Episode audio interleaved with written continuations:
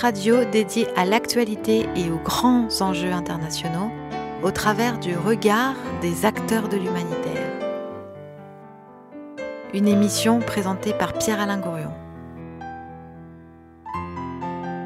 Mais oui, c'est Human euh, avec vous euh, une nouvelle fois, euh, avec un nouveau thème dans notre notre promenade régulière, hebdomadaire autour de l'humanitaire et autour de l'écologie, avec aujourd'hui une thématique bien particulière autour des droits de l'homme en danger et de la défense des défenseurs des droits de l'homme. Ceux qui prennent des risques ici et là, euh, que ce soit en Afrique, aux États-Unis, en Europe ou en Asie, euh, partout dans le monde, eh comment nos organisations euh, les défendent-elles? Par quels moyens s'assure-t-on de cette liberté fondamentale de la critique et de l'information qui fait vraiment partie euh, de l'essentiel de nos démocraties?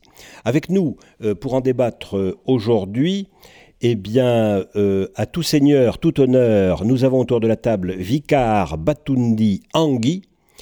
bonjour. Bonjour. Bonjour Vicar et merci d'être avec nous. Merci beaucoup. Voilà, Vicar, vous êtes un pygmée et non content d'être un pygmée, vous êtes aussi euh, un responsable et le coordinateur national du foyer de développement pour l'autopromotion des pygmées et des indigènes défavorisés. Oui, peut-être euh, une petite, un petit correctif. Je ne suis pas pygmée, mais je suis défenseur des droits des pygmées. Sans être pygmée vous-même? Oui. Ah bon? Je suis défenseur des droits de l'homme, mais focalisé spécialement sur les droits des peuples autochtones pygmées à travers euh, l'organisation Foyer de développement pour l'autopromotion des pygmées et indigènes défavorisés, un sigle FEDAPID. D'accord. On peut être euh, défenseur de pygmées sans être pygmée. Bien sûr, c'est comme euh, des personnes euh, non handicapées qui défendent les droits des personnes vivant avec handicap. Est-ce que vous avez l'air de dire que les pygmées sont des handicapés? Non, non, non, non. les, les, pygmées ne sont pas des handicapés, mais il faut partir des personnes vulnérables Bien sûr. Des personnes, euh, des groupes marginalisés. Voilà, et avec nous euh, également euh, Régine Perraudin.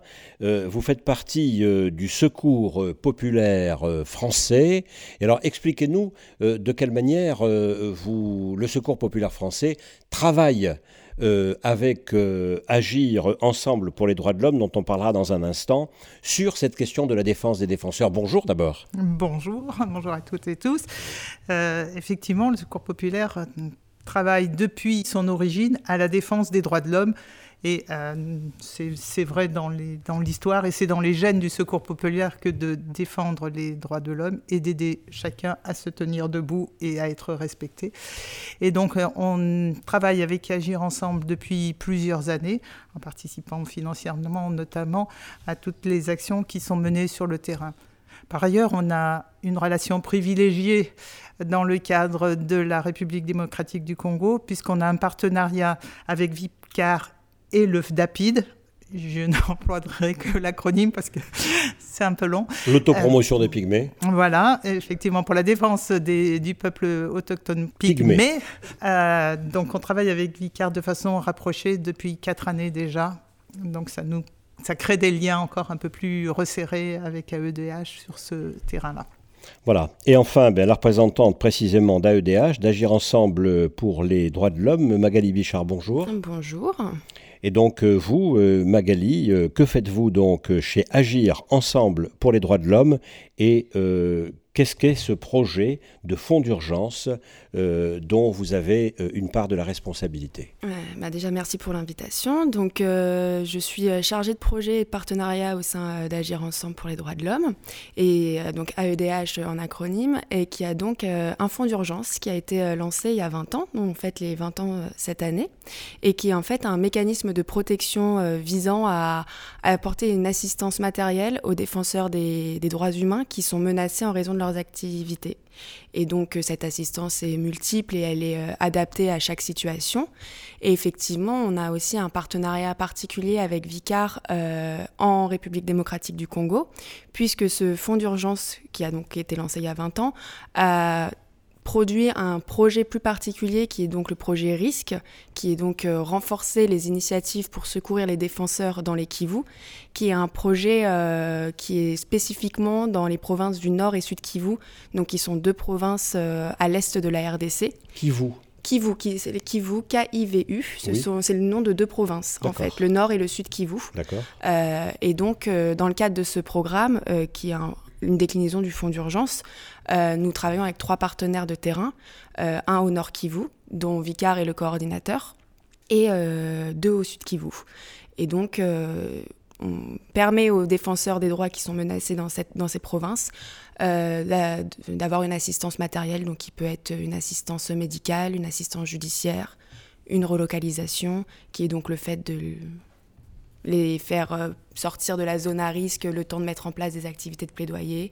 Alors, on va reprendre ces, quelques termes que vous venez d'évoquer. Mm. Assistance judiciaire, relocalisation et... Et assistance médicale. Et assistance ou médicale. psychologique. Bon, assistance médicale ou psychologique, on voit très vite ce que c'est. Assistance judiciaire, on voit à peu près ce que c'est. Il y a des gens qui sont poursuivis devant des tribunaux, il faut leur trouver un avocat, il faut payer des honoraires, euh, il faut fournir des éléments d'information, il faut réunir des preuves, etc. Qu'est-ce que la relocalisation, par contre? Alors, la relocalisation, euh, c'est le fait de... Et un exemple concret, si vous le voulez bien.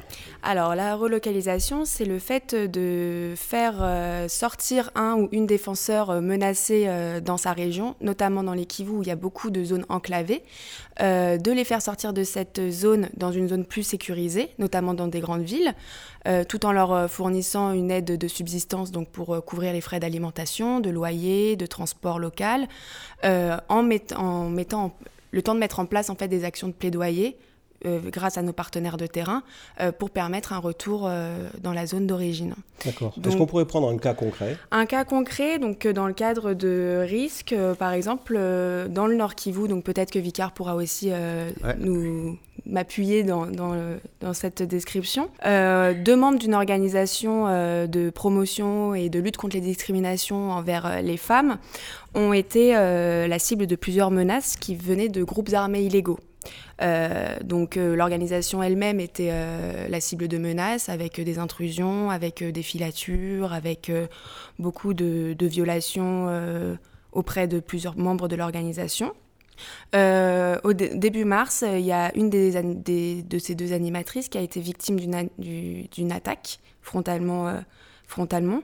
Euh, il y a eu également euh, un, un de des membres de sa famille qui a été enlevé euh, et qui a ensuite été euh, relâché euh, avec un message à lui faire passer. Qu'est-ce qu'on lui reprochait à cette personne-là? On, lui on lui reprochait en fait le simple fait de travailler dans cette organisation et donc de dénoncer les violations qui sont commises par ces groupes armés illégaux, donc qui sont assez variés. Hein. Ça va du racket de la population à, au kidnapping, à la demande de rançon. enfin voilà, c'est des, des, seigneurs de guerre qui font beaucoup d'exactions dans ces régions-là et les organisations de la société civile dénonce euh, ces, exactions.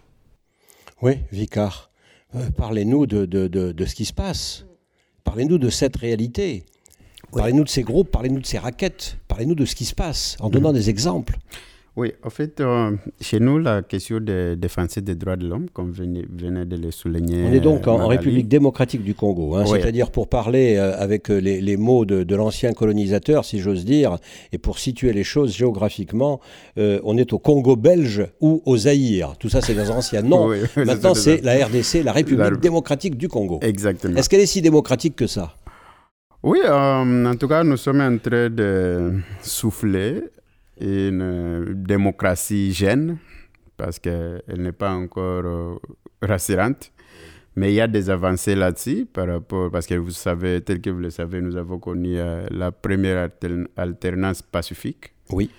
Quand bien même. Euh, C'était quand ça, la première alternance de démocratique Oui, c'est à travers les élections de, de, décembre 2018. 2018. Ouais. Donc alternance sans uniquement par le vote, non, il y a eu des élections. C'est à des travers élections, des élections. Voilà, oui. oui, qui, bien sûr, euh, c'était après des manifestations publiques, après des, pressions de la population qui ont été soutenues par euh, la communauté internationale. Et donc, euh, cette alternance-là, c'est le résultat de beaucoup d'efforts. Il y a beaucoup d'acteurs, et au niveau national, au niveau régional et international, qui se sont impliqués pour euh, que nous puissions avoir cette alternance. Donc aujourd'hui, nous avons euh, le cinquième président de la République après l'indépendance du pays. Alors, pour revenir à la question de la situation des défenseurs des droits de l'homme, vous savez, euh, ce sont déjà des acteurs qui euh, contribuent énormément à la promotion d'un état de droit, à la démocratie et à la bonne gouvernance. Et pour, dans leurs activités quotidiennes, c'est souvent des cas de dénonciation dont les dénonciations passent à travers, par des documentations de violations des droits humains, des manifestations publiques, des publications des rapports, des points de presse, des tribunes d'expression populaire. Donc, c'est plusieurs activités que réalisent les défenseurs des droits de l'homme. Par exemple, qu'est-ce qu'on va dénoncer? Oui, euh, il arrive des fois, par exemple, pour les moments, euh, pour la situation actuelle qui se passe euh, dans la ville de Beni, et donc, dans le territoire de Beni, où il y a des massacres de, de la population, et qui sont déplorés par euh, la société civile. Et donc, tout celui qui dénonce les massacres, les auteurs de ces menaces, de ces massacres, souvent ils sont euh, agressés. C'est la même chose lorsqu'il y a des manifestations. Ici, dans, ce, euh, dans, ce, cas particulier, pardon de vous interrompre, qui sont les, les massacreurs? Oui, euh, qui agit et pourquoi Depuis longtemps, ça fait euh, plus de 4 ans que les gens sont euh, tués, massacrés dans la région de Beni.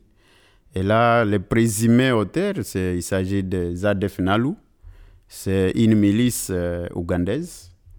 Donc, jusque-là, il y a des opérations militaires, mais on n'arrive pas à les neutraliser totalement. Et ce qui euh, nous inquiète présentement, parce qu'il y a euh, de nouvelles attaques pour l'éradication de, ces rebelles, mais plus les, FRDC euh, progressent dans la brousse, maintenant ces, rebelles viennent s'attaquer aux paisibles citoyens dans, dans, les grandes villes, dans, dans des communes, et ça nous inquiète parce qu'on se dit, mais qu'est-ce qui ne marche pas? Et nous, à notre niveau, je viens de voir d'ailleurs ce matin, euh, donc la société civile, nous disons que peut-être il faut changer euh, les commandements. Tous les commandements au niveau des opérations et même au niveau des Kinshasa, les commandements militaires. De, de l'armée? Oui. Pourquoi? Quel rapport? Parce que vous savez, la RDC, nous avons connu beaucoup d'opérations, beaucoup de. dans le cadre de la réforme et de la justice, mais aussi avec les groupes armés à, l'époque de, l'ancien régime. Il y avait des mixages, brassages, c'est-à-dire tout ce qui était dans les forces et groupes armés, euh, on les avait pris euh, et les intégrés dans, dans l'armée, d'autres dans la police. Et donc, on ne sait pas vraiment contrôler ces, gens-là. Et notre demande, c'est pour qu'on les amène peut-être en dehors de, de la province parce qu'il n'y a pas un seul militaire qui peut euh, garder sa colline. Et donc, si on les amène, colline. Ouais, donc si on les, on les amenait en dehors de, de Kivu, qui est leur propre province, et puis on amène d'autres militaires en provenance d'autres euh, provinces, ça peut peut-être impacter sur euh, cette situation. C'est une vieille règle de toutes les, de toutes les administrations publiques ou militaires que de faire que celui qui est du pays ne soit pas nécessairement en poste dans son pays. Parce qu'il est soumis inévitablement à d'énormes pressions. C'est ça. Et il est euh, personnellement peut-être euh, parfois trop impliqué. Attaché, peut-être il peut avoir même des, des complicités voilà. et comme ça. voilà. Donc bien sûr que ce serait une ce serait une, une, bonne, une bonne règle.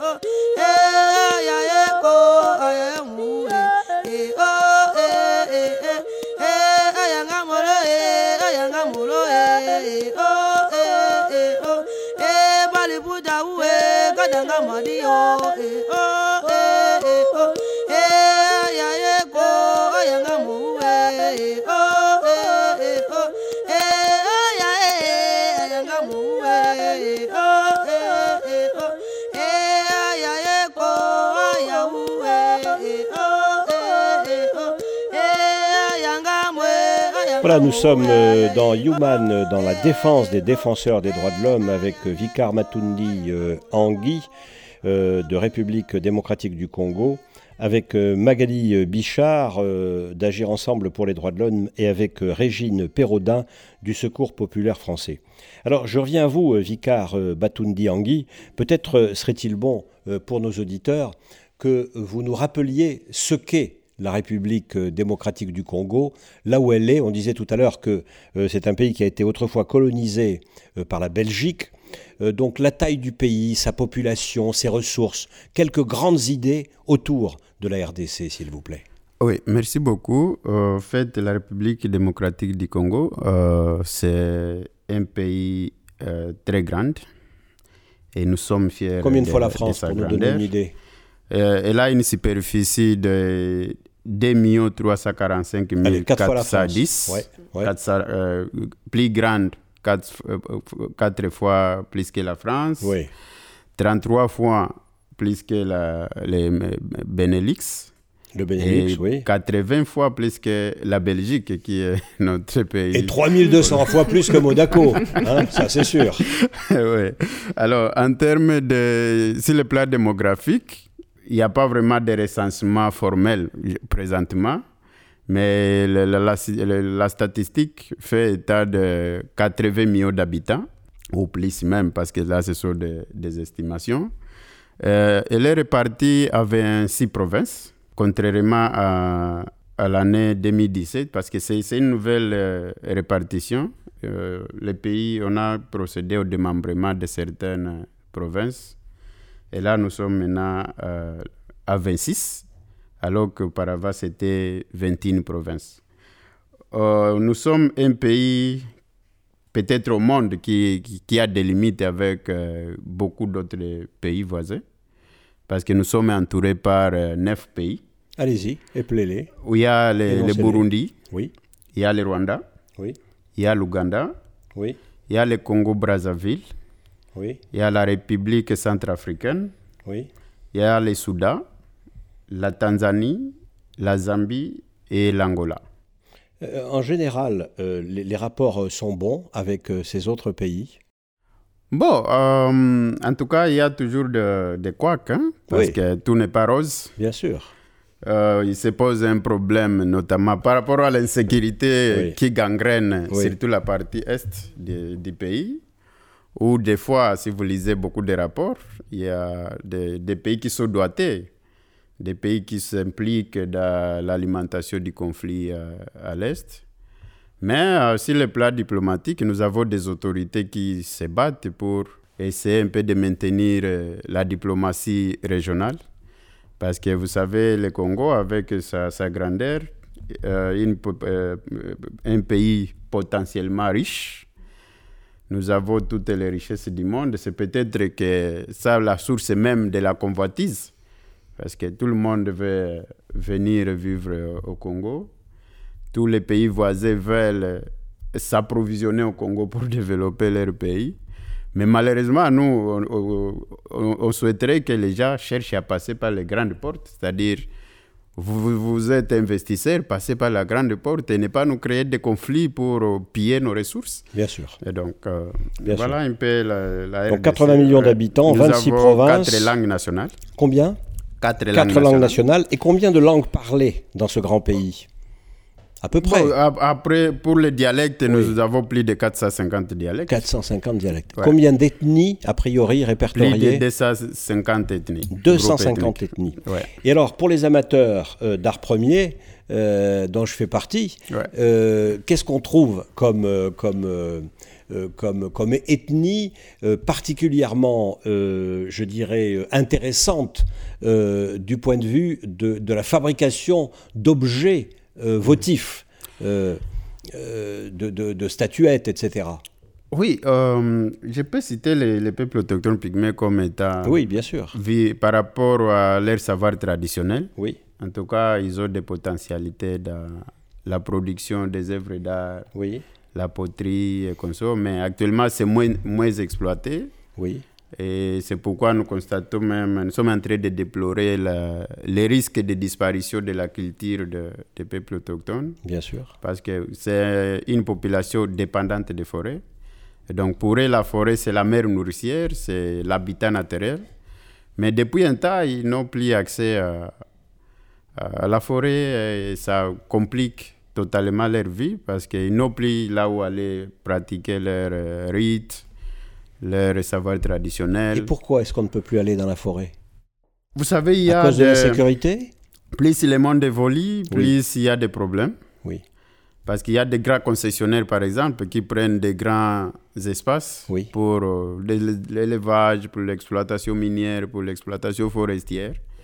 Et là, euh, c'est sur base des documents qu'ils peuvent obtenir euh, au niveau de Kinshasa, sans qu'il y ait même des consultations euh, local ou des, des, études, des, enquêtes de vacances et de terres.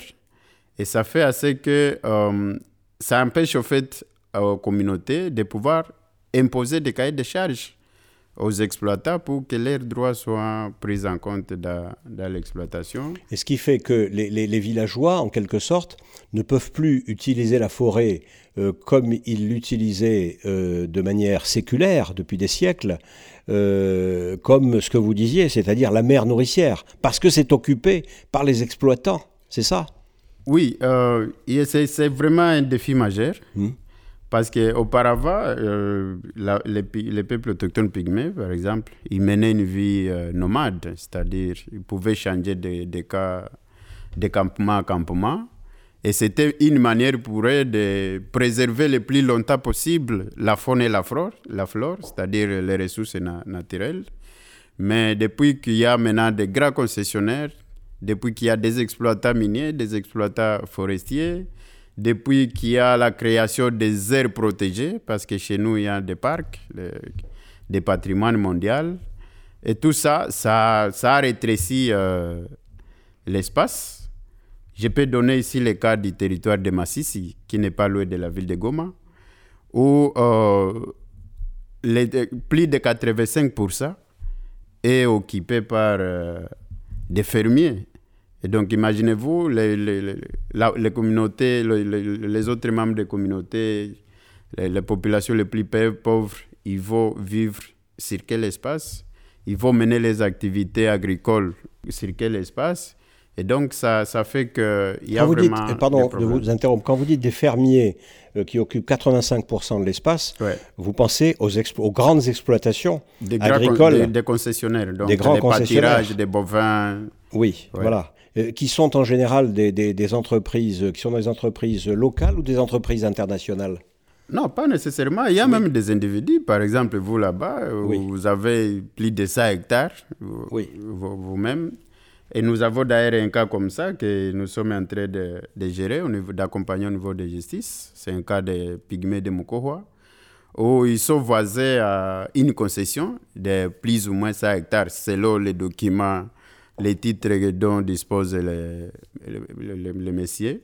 Et là, les pygmées n'ont que 8 hectares, mais ces mêmes 8 hectares est envié par la même personne qui a plus ou moins 100, 100 hectares. Et donc, on se demande si euh, la Terre est devenue l'aliment le plus, le, plus euh, précieux de la planète ou quoi.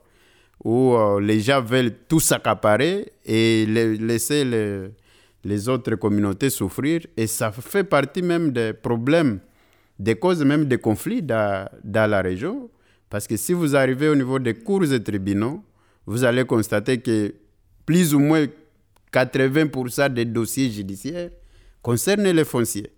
Et là, imaginez-vous maintenant la suite lorsque il y a ce genre de problème dans, dans, dans une province ou dans, dans, le pays. Alors, on va peut-être prendre euh, un exemple concret euh, où euh, Agir ensemble pour les droits de l'homme et où le, Secours populaire ont pu intervenir par rapport à cette question foncière, que ce soit d'ailleurs en République démocratique du Congo ou ailleurs. Et je pense en particulier euh, à euh, des problèmes semblables qui peuvent se produire également euh, dans certains pays d'Amérique du Sud. Exactement. Mm. oui, peut-être. Je veux bien faire suite à ce que dit, ce que dit Régine Perrodin, oui. effectivement, nous, Secours Populaire, on intervient avec le DAPID pour la sécurisation foncière. On a un axe sur l'éducation, un axe sur l'autosuffisance alimentaire, mais c'est important que ces, pygmées qui n'ont pas de titre de propriété effectif et, et, palpable, écrit, oui. écrit euh, puissent devenir réellement propriétaires de leurs terres où ils pourront s'installer, voire installer une école, euh, un, dispensaire et euh, cultiver, cultiver de quoi se nourrir, de quoi générer des revenus pour, pour arriver à vivre d'une façon sédentaire parce qu'ils sont contraints effectivement à la sédentarisation. Est-ce que vous avez un exemple concret à, euh, qui illustrerait euh, cette... Euh, donc là, on va au-delà d'ailleurs de la défense des défenseurs, puisque la défense des défenseurs consiste en quelque sorte ici à les assurer dans leurs droits fonciers. Mais pourquoi pas? Là, on, défend directement, effectivement, les, les, habitants des communautés localement. À Kingi, par exemple, on vient d'acheter un terrain il est vraiment pas très grand. Hein, qui l'a acheté? C'est le FDAPID qui a fait les démarches, mais avec le financement du Secours populaire, avec un financement entièrement du Secours populaire. Et vous avez avancé l'argent, vous avez ou donné de l'argent, donné, donné de l'argent, donné de l'argent pour arriver à acquérir un terrain qui revienne euh, à la communauté. À la communauté pygmée. Tout à fait. C'est la communauté qui sera propriétaire de ce terrain. Ce n'est pas un individu ou le FDAPID, c'est la communauté qui va habiter sur ce terrain. Donc on a aussi financé la, construction de, huttes, quelque chose qui est proche de leur habitat traditionnel, mais un peu plus protégé euh, par rapport à la pluie notamment, euh, pour qu'ils puissent s'installer et vivre à peu près euh, correctement sur, sur ce terrain. Donc on agit vraiment alors pour la défense du peuple pygmée, pour qu'ils puissent s'installer et, être à, peu près en sécurité sur leur terrain et pas être spoliés sans arrêt euh, chassés de, leur, euh, de leur territoire. Et, est-ce que vous arrivez, avec les, instruments euh, juridiques locaux, à, fiabiliser en quelque sorte cette propriété, cette propriété du terrain? Et est-ce que c'est solide dans la durée et dans le temps? Alors c'est effectivement notre volonté que ce soit, on appelle ça la sécurisation foncière, parce qu'on veut effectivement que ça aille jusqu'au bout et que la propriété soit bien inscrite au cadastre. Alors là, les démarches d'acquisition ont été faites. Peut-être que Vicard, tu peux expliquer comment ça se passe. Et l'étape suivante, c'est de consolider. D'accord. Oui, Vicard euh, Batundiangui. Oui, euh, en fait, euh, c'est pour nous l'État de présenter encore une fois nos remerciements au Secours populaire français, à Agir ensemble pour les droits de l'homme et à vous-même. Parce que euh, ça nous permet un peu de brosser euh, les projets que nous réalisons. Et là, pas seulement à Kingi, parce qu'avec l'effort, l'appui de, Secours populaire français, nous avons acheté quatre terrains en faveur de quatre villages. Mais comme il s'agit de la question de sécurisation, euh, la procédure passe par Hello processus chez nous. Mais présent, au stade actuel, après l'achat, il y a un acte de vente signé par euh, l'ancien, euh, la personne qui va le terrain. Et l'acte de vente est soutenu par euh, l'acte de reconnaissance coutumière, c'est-à-dire un chef traditionnel qui dit Je reconnais que ce terrain a été acheté par X en faveur de telle communauté et c'est ce document-là qui nous servira de soubassement pour introduire maintenant les démarches auprès des autorités. Mais à notre niveau, comme nous n'avons pas suffisamment de moyens, et là nous venons en appui au gouvernement congolais, Donc, nous sommes dans le processus où on doit rencontrer les autorités, notamment les ministres des Affaires euh, foncières, pour lui expliquer la problématique et pour lui montrer la contribution d'IFDAPID soutenue par euh, ses partenaires, afin que euh, l'autorité puisse s'engager aussi à sécuriser ces, ces terrains, parce que c'est anormal qu'un peuple reconnu historiquement comme État premier occupant, qui soit en même temps le premier à manquer de terre. Alors, ce que nous faisons là, donc, c'est le travail de l'État. Mais nous, nous venons en appui au gouvernement. Alors, tout ce qui est sécurisation, parce que chez nous, ça coûte énormément de, moyens. Nous n'avons pas ces moyens, et donc, on va mener le plaidoyer auprès des autorités pour qu'ils prennent les responsabilités en sécurisant ces terrains à travers les services de l'administration foncière, notamment les cadastres. Et le droit au coutumier euh, local traditionnel se mêle évidemment à la naissance euh, du droit national euh, soutenu par les, par, les, par les autorités de l'État. Euh, voilà, bah, écoutez, on va reprendre euh, une pause musicale, toujours avec ce que vous nous avez apporté. ma foi, face à ces dures réalités, avoir un peu de musique, ça nous fait un peu du bien à la tête aussi. Hein. Exactement.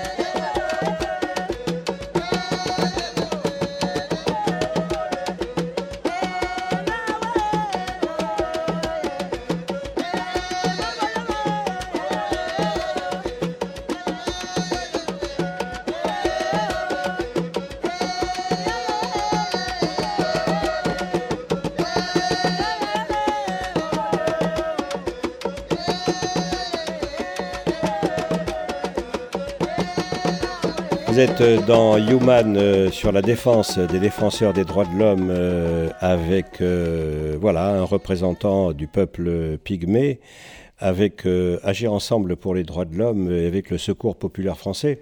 Alors, Magali Richard, Bichard, pour, pour rebondir sur ce que disait à l'instant notre ami Vicard avec les problèmes fonciers en Afrique, on trouve des choses assez semblables finalement, assez loin de là de l'autre côté euh, de l'océan Atlantique.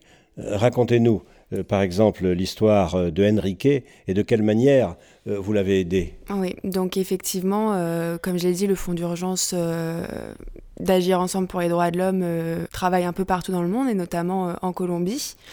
Et récemment, nous avons eu une demande qui émanait en fait d'un leader communautaire euh, du peuple afro-colombien euh, qui a en fait euh, qui milite pour le droit foncier de sa communauté effectivement avec un peu les mêmes problématiques que ce qui a été exposé par rapport à la RDC donc dans la région du Choco qui est une région en, Colombie assez assez semblable au Kivu en fait avec beaucoup de, de milices paramilitaires donc Enrique, qui est ce leader communautaire de la communauté afro-colombienne, euh, se bat pour la reconnaissance euh, des droits à sa communauté d'exploiter leurs terres parce que dans les années 90, 1990, euh, de grands entrepreneurs ont spolié leurs terres moyennant massacres et déplacements de populations forcées.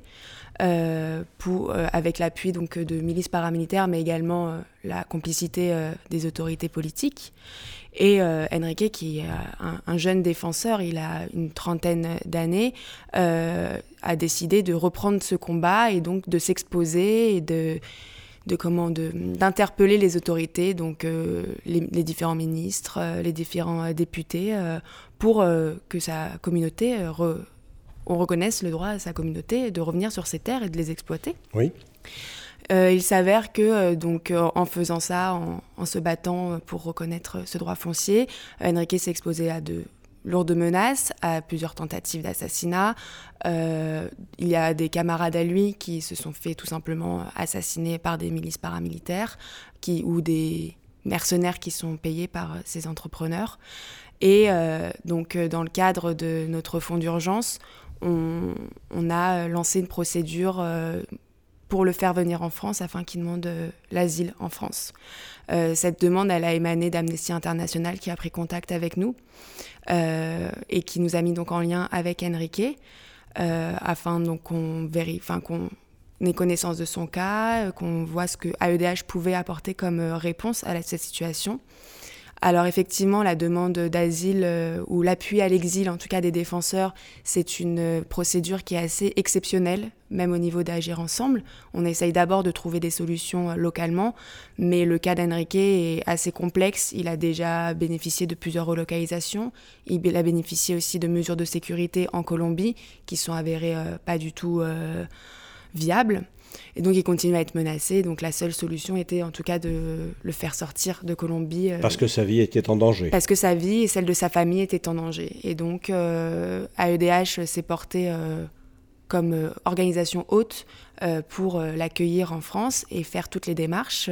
Donc on a contacté... L'aider à faire les démarches auprès de, de consulats ou de l'ambassade. Effectivement, oui. Donc on, on a pris contact... de l'OFPRA ici, en France, etc. Donc, euh, donc la demande d'asile, c'est un processus assez long, euh, qui n'est pas forcément, qui n'aboutit pas forcément à une réponse favorable. Donc euh, AEDH a pris contact avec l'ambassade de France à Bogota. Est-ce que l'ambassade a été aidante sur ce sujet? Très aidante, oui. Donc l'ambassade de France a été très réactive.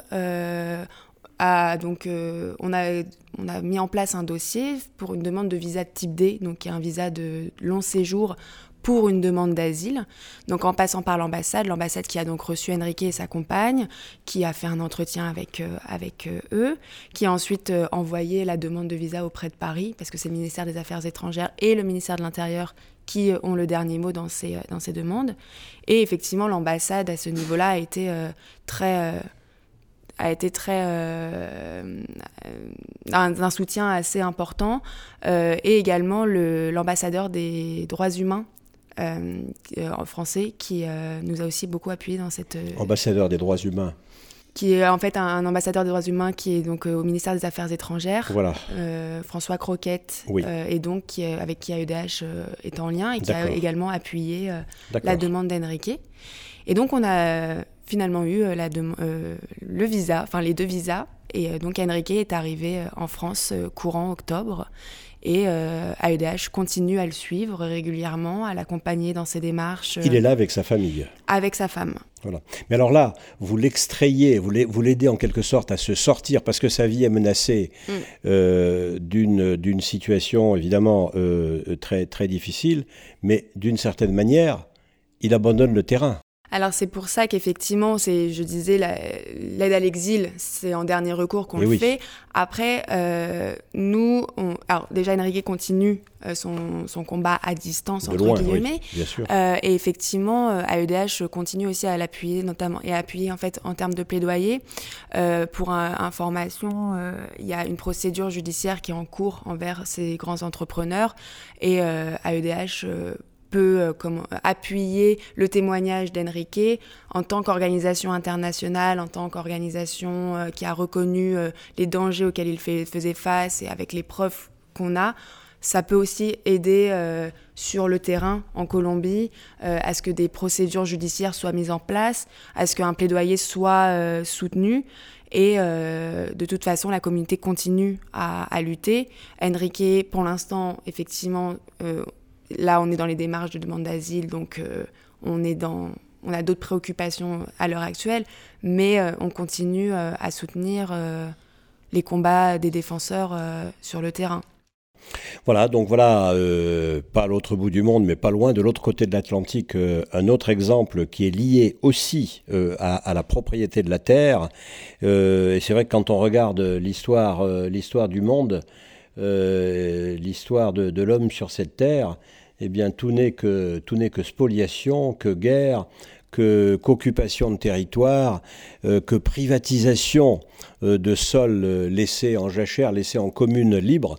Euh, par, euh, par, des envahisseurs. Euh, je pense tout simplement, par exemple, aux Indiens d'Amérique. Hein. voilà, c'est l'exemple le plus criant qui nous vienne à l'esprit. Alors, il y a ce terrain, bien sûr, de l'exploitation foncière et de la propriété.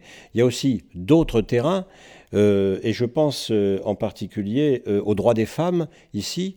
et peut-être que, que vous, Régine Perraudin, pouvez nous donner euh, un exemple. Ce que je peux dire par rapport aux, droits des femmes, c'est que les femmes qui sont militantes se font souvent agresser. Elles ne sont pas forcément euh, toujours reconnues euh, comme membres actifs d'une défense, d'une cause, et notamment celle des femmes ou celle des jeunes. Et, et elles, elles subissent des agressions, mais des agressions sexuelles. Et le viol, c'est une arme de guerre extraordinaire parce qu'une fois violées, ces femmes, elles sont plus reconnues chez elles, elles sont plus acceptées par leur euh, mari ou par leur famille. Et là, c'est un, double combat pour les, pour les remettre euh, en, piste et, les les aider à se reconstruire déjà après un viol. Et puis euh, est-ce que vous êtes arrivé d'intervenir sur ce sur ce terrain? Alors on est arrivé alors pas directement au secours populaire mais via AEDH à aider effectivement des des femmes qui ont subi ces violences euh, sexuelles au, au, Kivu et voilà, on, est, on, a aidé à les extraire de leur milieu euh, pour pouvoir les aider à, eh ben, à, être soignées et à être prises en charge psychologiquement pour, euh, pour qu'elles se reconstruisent. Et ce qu'on peut dire, c'est que si on regarde le site du ministère des Affaires étrangères, diplomatie.gouv.fr, c'est une zone rouge. C'est une zone dans laquelle les Français, en tous les cas, ne peuvent pas euh, aller. On nous déconseille, on est déconseille formellement d'aller. Plus que déconseillé, c'est même. Euh, ça peut pas être interdit. Ça peut pas être interdit, sauf liberté de mouvement. Oui. On, ne peut pas avoir pas de, protection diplomatique. Voilà. On n'a même pas de couverture d'assurance de rapatriement, par exemple, en cas de maladie. En ce moment, ils sont plus frappés par euh, le virus Ebola, donc ça, ça limite encore dans cette, dans cette région du Kivu, ils sont quand même, euh, ils ont toutes les misères du monde, si je puis dire. Hein. Les, les, les, Ebola, les volcans, les inondations, les milices armées. Donc c'est vrai que les conditions de sécurité euh, sont, sont, loin d'être euh, faciles. Quoi. Au secours, un peu de musique.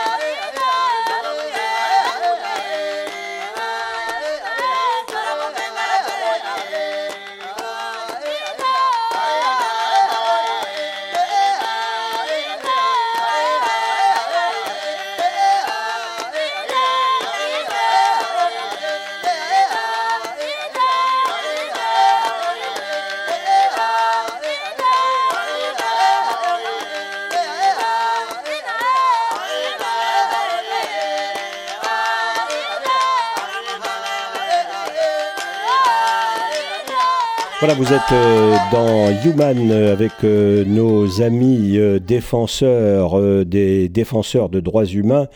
Que sont Vicar Batundi Angui, de, de, de, représentant des Pygmées, Magali Bichard, qui nous vient de Agir ensemble pour les droits de l'homme, et Régine Perraudin du Secours populaire français.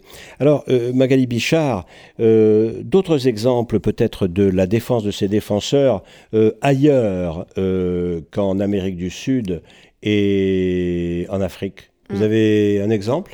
Euh, oui, bah, effectivement, on a eu un exemple euh, bah, cette année d'ailleurs. Alors, faut rappeler que le fonds d'urgence, nous, on travaille énormément avec des partenaires de terrain qui nous permettent donc de vérifier les informations, de s'assurer que ce ne soit pas des cas de fraude et que ça respecte les critères, euh, donc les trois critères qui sont être un défenseur des droits, être menacé en raison de ses activités de défenseur et que la demande soit urgente. Et donc, au début de l'année, on a été contacté par un de nos partenaires français qui travaille donc en Europe orientale, zone sur laquelle AEDH n'a pas de partenaire de terrain et qui nous a fait une demande euh, concernant un prisonnier politique euh, en Azerbaïdjan. Euh, qui a donc été arrêté sans que sa famille soit, soit avertie, torturé, puis condamné à 5 ans de prison sans vraiment de procès équitable, etc. Qu'est-ce qu'on lui reprochait? On lui reprochait ses activités, enfin on lui reprochait, en fait il faisait partie d'une organisation de la jeunesse, société civile, qui dénonçait en fait les les, la, corruption et euh, de l'État. Euh, voilà, vraiment un militant assez jeune et qui a en fait été arrêté comme beaucoup d'autres. Euh, il y a beaucoup de prisonniers politiques en Azerbaïdjan. je ne pourrais pas donner les chiffres parce que je ne suis pas expert du pays. Mais voilà, c'est des gens qui gênent en fait, qui dénoncent et qui gênent. Et donc ce, ce, jeune homme a été emprisonné en 2016 euh, et donc les conditions de détention en, en, Azerbaïdjan, si la famille ne peut pas subvenir aux besoins en amenant de la nourriture régulièrement, en amenant des vêtements, en amenant des médicaments, bah, les prisonniers tout simplement euh, décèdent euh, en, raison des, des, conditions de détention. Et donc votre aide ici pour ce, ce, garçon, Elchin, alors les noms ont été changés par sécurité bien sûr, votre aide va consister en quoi? Alors là, notre aide, donc elle est un peu plus particulière, effectivement, c'est une aide de subsistance. Donc c'est-à-dire que pour pendant six mois, on a envoyé une certaine somme d'argent euh, permettant de couvrir donc euh, euh, l'alimentation. pour que, en fait, on l'a envoyé l'argent à la famille d'Elchine pour qu'ils puissent acheter de la nourriture, pour qu'ils puissent acheter des médicaments, qu'ils puissent aussi se payer le transport entre chez eux et la prison, puisque les prisons sont pas dans les villes, donc il faut quand même utiliser des bus, ça, revient cher, notamment vu qu'ils y vont deux à trois fois par semaine.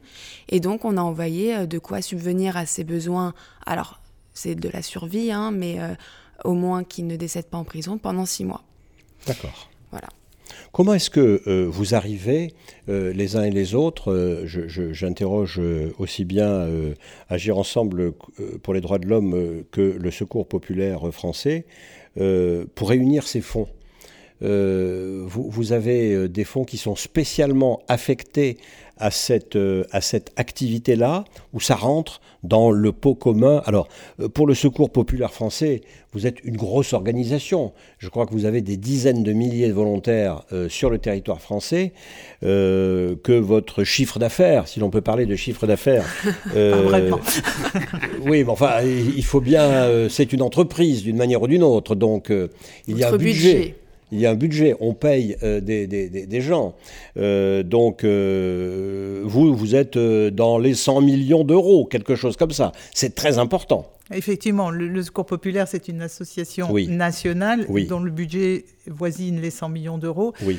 Pour notre travail avec la, le VDAPID au, au, Kivu, au Nord Kivu, on a, euh, c'est la Fédération du Rhône, qui est une association qui dépend de l'Association euh, nationale du secours populaire. Oui. Nous, on a, ici, on a un budget de l'ordre de 1,5 million, 1,6 million. Et euh, sur le, rien que sur le Rhône, on est à peu près 2000 bénévoles. D'accord. Moi, je suis bénévole. Il y a 8 salariés, mais on est 2000 bénévoles sur le Rhône.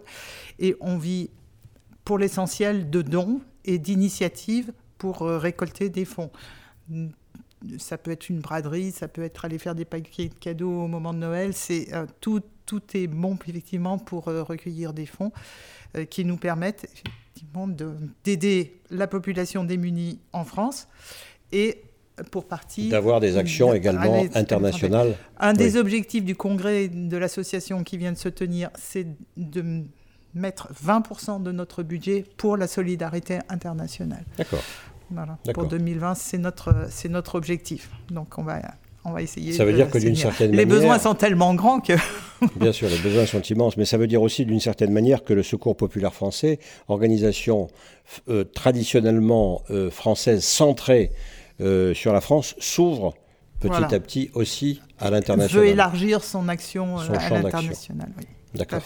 Et alors, euh, du point de vue de, du point de vue de d'agir ensemble pour les droits de l'homme, euh, qu'en est-il euh, Qu'en est-il de ce fonds d'urgence dont je crois vous fêtez un anniversaire ces temps-ci? Oui, c'est ça. Donc, alors, contrairement au Secours populaire, agir ensemble, c'est une petite organisation qui n'est pas donc nationale. On est cinq salariés, une équipe opérationnelle de, composée de volontaires, de stagiaires et de bénévoles qui avoisinent au maximum les les 15-20. Euh, donc euh, effectivement, on n'a pas les mêmes fonds. Euh, le fonds d'urgence, donc tout, tout, ce qui est dans le fonds d'urgence est dédié au mécanisme de protection. Ce fonds d'urgence, il est alimenté à la fois par les dons des adhérents et par des dons de certaines fondations nationales qui soutiennent nos activités depuis plusieurs années maintenant. On avoisine les 20 000 euros par an. D'accord. voilà. D'accord.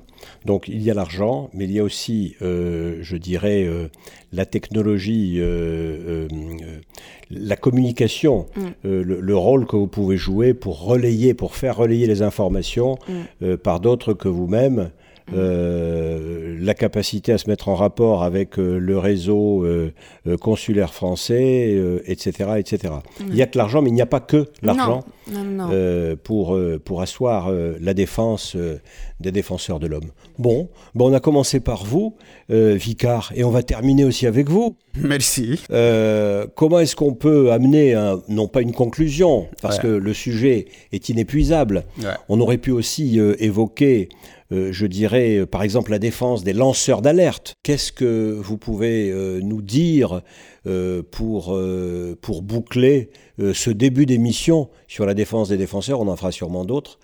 Vicar. Oui, en fait, pour nous, par rapport aux, aux lanceurs d'alerte, nous avons mis en place une approche de formation de parajuristes les parajuristes, ce sont des leaders de communauté, des jeunes appartenant à la communauté que nous identifions et qui bénéficient des formations, des formations qui sont animées par euh, les juristes de formation, parce que ce sont juste les membres de communauté, mais des formations beaucoup, plus qui portent aussi les techniques de documentation ou de monitoring des violations des droits humains, euh, les compétences des juridictions, des différentes juridictions, les cours et tribunaux, euh, les voies de recours, c'est-à-dire il y a un jugement, comment est-ce qu'il faut procéder pour euh, interjeter appel, pour s'opposer euh, au jugement, les techniques pour accompagner les victimes des, violations des, droits humains.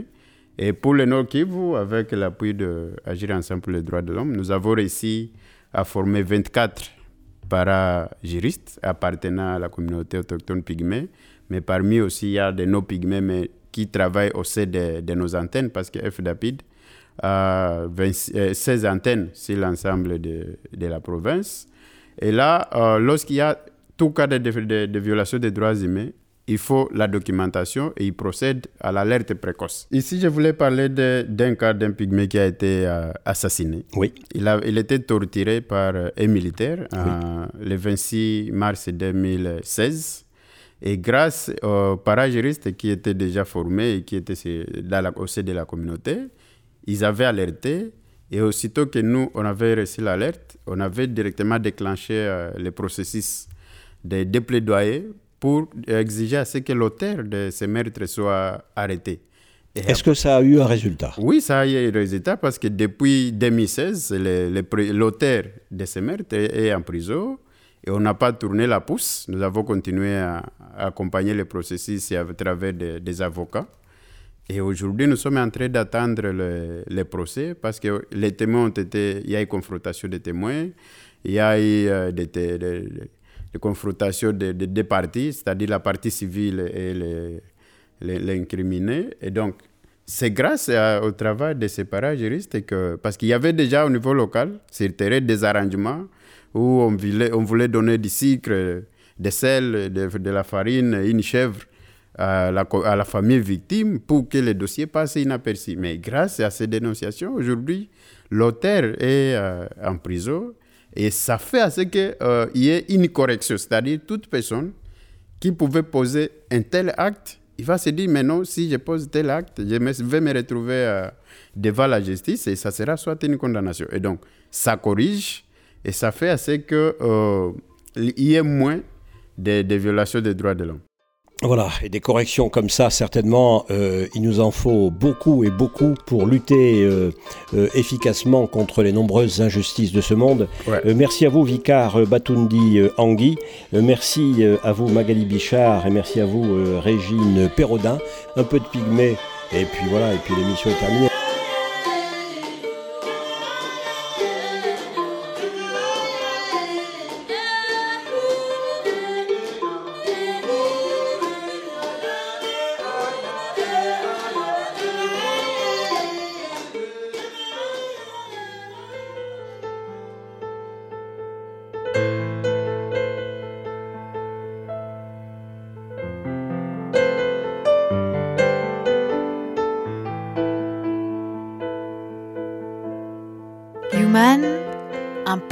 Radio dédié à l'actualité et aux grands enjeux internationaux au travers du regard des acteurs de l'humanitaire. Une émission présentée par Pierre-Alain Gourion.